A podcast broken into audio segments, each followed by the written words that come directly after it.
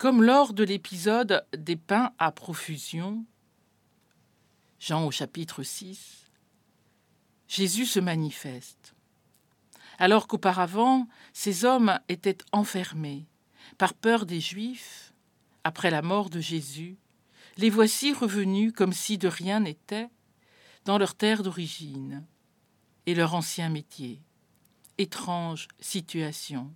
Ils avaient tout quitté pour le suivre, tout risqué, et puis plus rien. Devant la mort, toute espérance a cédé. Alors, ils sont repartis à leurs affaires, la pêche.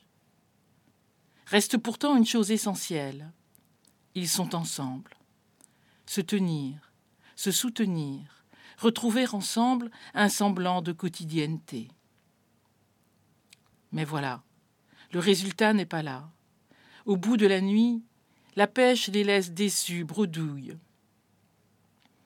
Un personnage regarde cette scène sur le bord du rivage. Un inconnu qui ordonne de jeter les filets sur le côté. C'est le petit matin, premier jour du monde nouveau, commencement. Le côté, comme son côté transpercé, d'où coulait le sang et l'eau de la vie, sur la croix même.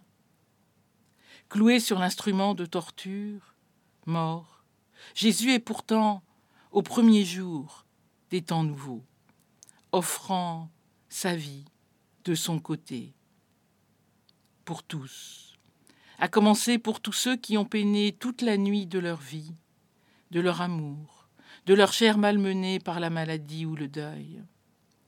À cela, le lever du jour est annoncé. L'inouï du don sera alors au rendez-vous, sans mérite autre que la confiance d'un geste, jeter encore ses filets. Voilà l'invitation qui nous est faite, que nous voyons ou non nos filets débordants, croire qu'en Christ, notre vie, nos engagements, nos solidarités ne sont pas vains, mais ils portent déjà du fruit de justice et de tendresse. Alors oui, comme le disciple que Jésus aimait, celui qui vit et crut.